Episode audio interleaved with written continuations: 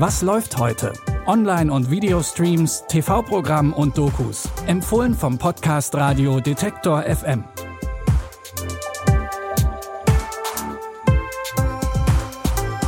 Es ist Mittwoch, der 28. Juli und wir begrüßen euch zu unseren Streaming-Tipps.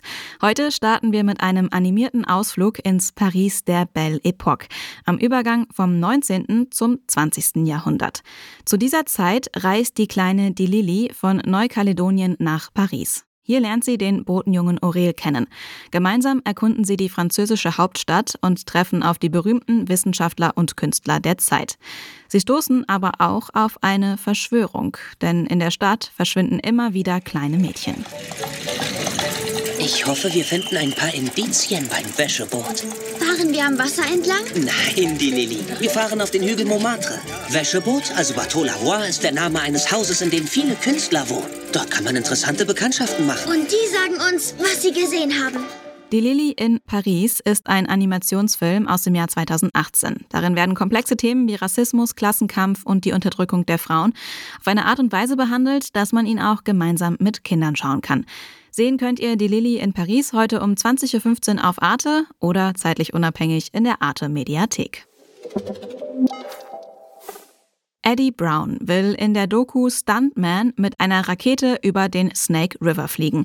Ihr fragt euch jetzt, was daran so besonders ist? Diesen spektakulären Sprung hatte in den 70er Jahren schon Eddies Idol gewagt, der berühmte Stuntman Evil Knievel. Und der ist dabei gescheitert. Also holt sich Eddie Brown die Unterstützung eines NASA-Ingenieurs und wagt sich an den halsbrecherischen Stunt, von dem er schon seit seiner Kindheit träumt. This canyon that got him. You got an email. Somebody is building a rocket and they need a pilot.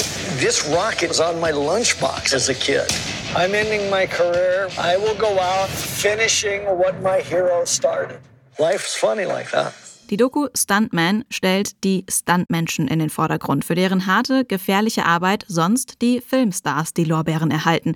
Sehen könnt ihr die Doku Stuntman jetzt bei Disney Plus. Bei dem ein oder anderen Tattoo würde man sich lieber wünschen, dass die nicht für immer auf der Haut bleiben, sei es der Name des Ex-Partners oder Jugendsünden, in denen man noch nicht so stilsicher war.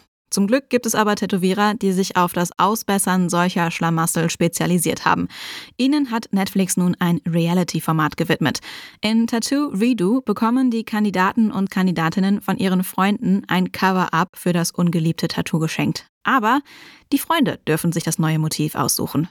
Behind every tragic tattoo, there's always a ridiculous story. So Blake lost a bet. Have you asked for forgiveness for this tat, bro? Just went into Google Translate. Google Translate wrote your tattoo.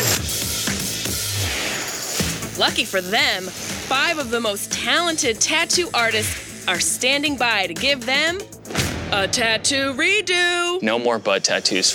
But the person that brought them in is going to choose the cover up.